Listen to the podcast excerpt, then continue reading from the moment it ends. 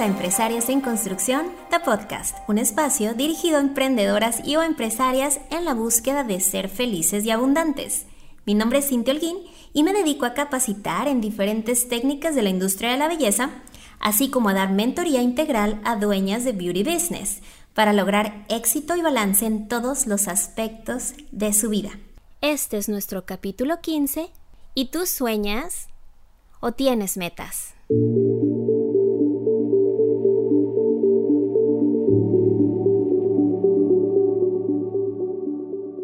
Hola chiquilla, ¿cómo estás? Hoy es martes, martes de Empresarias en Construcción da Podcast y como cada martes, aquí estamos, juntas en esta cita y comienzo agradeciéndote siempre por tu tiempo, por tu preferencia, por tus calificaciones y por tus recomendaciones.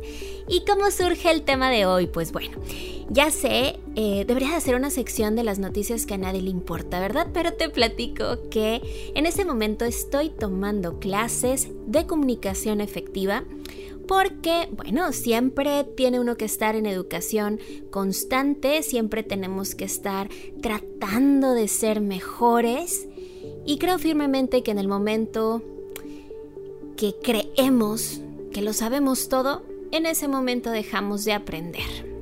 Y bueno, cuento largo corto, en estas clases estábamos evaluando a diferentes conferencistas para darnos cuenta de la manera en la que comunican.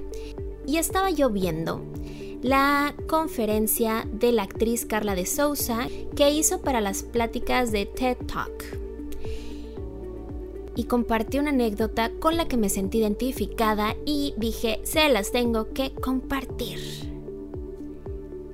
Dice que en alguna ocasión una chica se le acerca y le voy a poner a la mejor salsa a los tacos, ¿verdad? Se le acerca y le dice, Carla, yo quiero ser actriz, quiero ser famosa, quiero triunfar en Hollywood. Dime, ¿qué necesito para ser excelente en esta industria? Y que Carla le responde, pues Dime qué cursos has tomado, con quién te has educado, cuáles estás cursando actualmente, quiénes son tus mentores. Y que la chica le dice, bueno, eh, pues no, no he tomado clases como tal, no tengo mentores, no me he educado, pero mi tía y mi mamá dicen que soy buenísima para actuar. Buenísima. Entonces, pues yo creo que pues ya estoy lista, ya.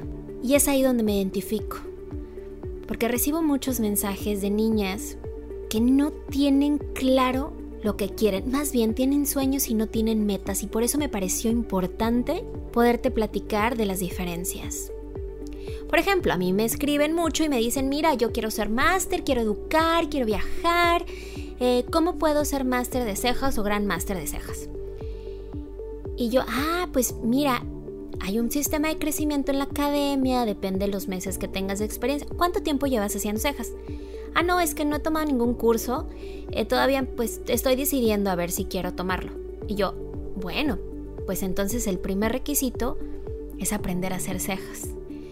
Unas se ofenden, otras no, unas me contestan, otras ya no me contestan, pero es importante el que podamos separar qué es un sueño y qué es una meta, pero sobre todo qué estamos haciendo para conseguirla.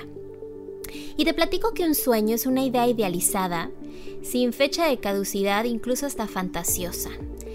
Y todos soñamos, poco o mucho, durante todo el día, porque nos genera placer, nos genera un sentimiento bonito, nos genera una emoción.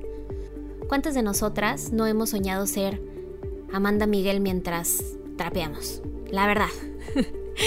Yo sí, y estoy segura que tú también. Digo, a veces voy en el carro y creo que soy Gloria Trevi cuando canto a todo lo que da. Doctor, psiquiatra, no me diga. Digo, o nuestra belleza. Yo sé que tú te has parado viendo ese programa y diciendo, yo lo haría mejor y voy a caminar así y yo hubiera contestado esto. Está bien, soñar es bien bonito y aparte porque de los sueños nace la inspiración para nuestros objetivos y para nuestras metas. Pero es importante que podamos hacer una separación de los sueños que son realistas, Por ejemplo, yo no puedo soñar ser inmortal porque sé que no va a pasar. O lo puedo hacer, pero sé que ese sueño no lo puedo conllevar hacia una meta. No puedo soñar tener tres boobies, ¿verdad? Ay, no sé por qué se me ocurrió ese ejemplo. Pero eso era, era un ejemplo. Creo que se entendió, ¿verdad? El poder tener la, el poder tener clara la diferencia entre un sueño que siempre va a ser sueño y un sueño que lo puedes convertir en una meta. Y lo primero es separarlo en contextos. ¿A qué me refiero contextos? Debemos de tener metas profesionales, pero también tenemos que tener metas personales. De salud, de familia, de amor, financieras, como madres, como amigas, como profesionales. Y entonces es así como comienza tu mapa conceptual. Primero separando los sueños que pueden convertirse en realidad, aunque los veas muy lejanos, pero que sí sean realísticos. ¿A qué me refiero como muy lejanos? Ay, yo no creo que voy a alcanzar mi primer millón. Eso es algo que puede convertirse en realidad. Claro, vas a necesitar un plan para ello, pero puede ser una meta alcanzable. A diferencia de me gustaría vivir debajo del mar. ¿Verdad? Me expliqué. Después hay que separarlos en contextos, en qué áreas, cuáles van a ser esas metas en las diferentes áreas de tu vida. Y las metas son esas etapas concretas. Algo que es tangible, algo que tiene fecha, algo que puede ser alcanzable, que tienes toda la intención de hacerlo y que comienzas a tomar acción. Algo que puede ser medible. Y estas metas tienen que ser relevantes. ¿A qué me refiero con relevantes? Estas mini metas que te vas a ir poniendo para alcanzar esa, ese objetivo final tienen que ser relevantes para lo que tú buscas. Por ejemplo, para mis niñas cejistas, si tú quieres ser Grandmaster, pues tu primera meta sería tomar el curso. Tu segunda meta sería aprender a hacer cejas. Tu tercera meta es graduarte como artista. Son metas relevantes o que van aportando a ese objetivo final. Tienen que tener tiempo, tienen que tener una fecha. Esta meta tiene que ser medible es decir, lo voy a lograr en seis meses, lo voy a lograr en un año. Claro que siempre debemos de ser bien realistas con lo que nos proponemos también en cuestión de tiempo. Por ejemplo, si tu meta final es bajar 50 kilos, las acciones que tienes que tomar van a ser relevantes para dicha meta. Por ejemplo, voy a caminar 30 minutos todos los días. Ahí es relevante porque ayuda a cumplir tu objetivo final Dos, hay que ponerle fecha. Voy a caminar 30 minutos por los siguientes 30 días. Tienes que evaluar, tienes que evaluar tus resultados. Es importante que, por ejemplo, a las 3 semanas o a los 15 días de estar caminando todos los días más todas las demás acciones que estás haciendo, que te evalúes y que digas, hmm, no ha bajado nada. Subí. Entonces hay que cambiar la estrategia cuando logres esas pequeñas mini metas que te colocaste, es importante que te des pequeños premios, que te aplaudas, que te felicites. Esa es la manera en la que el cerebro funciona. Es por eso que al humano nos encanta el reconocimiento. Y el reconocimiento propio también es válido. Entonces, vamos a recapitular.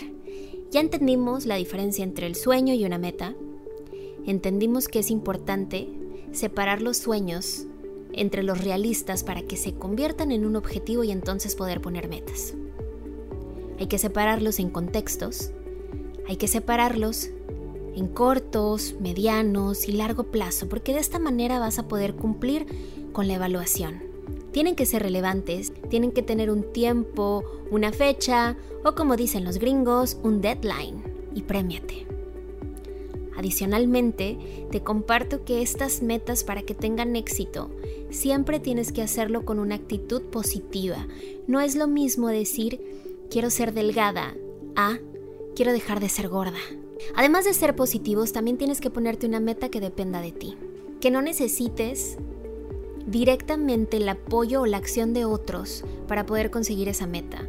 Porque si los otros no participan o no hacen su parte, y por esta razón no cumples tu meta, te vas a sentir totalmente defraudada y decepcionada. Y claro está que debemos de ponernos metas con un tamaño apropiado. Y esto tiene que ver mucho con lo realista, que siempre nos mantengamos con una mentalidad realística. Quiero bajar 100 kilos en un mes. Not possible, my dear. Ni con la manga gástrica, y eso que te lo digo yo. Hice muy detallada. A mí me encanta escribir. Ya sé que me dicen viejita, old school. Eh, de barrio porque no soy tan buena para la tecnología, aunque usted no lo crea, y yo siempre ando escribiendo en papel y lápiz porque me encanta ser bien detallista y porque para mí el tener algo tangible, algo que puedo tocar, yo sé que el digital lo puedo ver, pero no es lo mismo que lo pueda tocar, acariciar, sentir. A mí me ayuda. Esa es la manera en la que mi mente funciona y se da endorfinas para motivarse cada mañana y hacer lo que tengo que hacer. Entonces, yo creo que tienes tarea y esta semana hay que agarrar papel y lápiz, hacer tus mapas conceptuales sobre las diferencias entre tus sueños y tus metas y comenzar a trabajar en ellas. Ya tienes guía, ya te di una receta. Me encantaría ver y conocer tu propia receta, porque aquí yo solamente soy una guía. Tú vas a ir y explotar esta idea y hacerla tuya. Así que de esta manera termina el podcast de esta semana. Te agradezco nuevamente por haber llegado hasta el final. Nos vemos el siguiente martes. Y dime, ¿cómo te miras en los siguientes tres años? Gracias.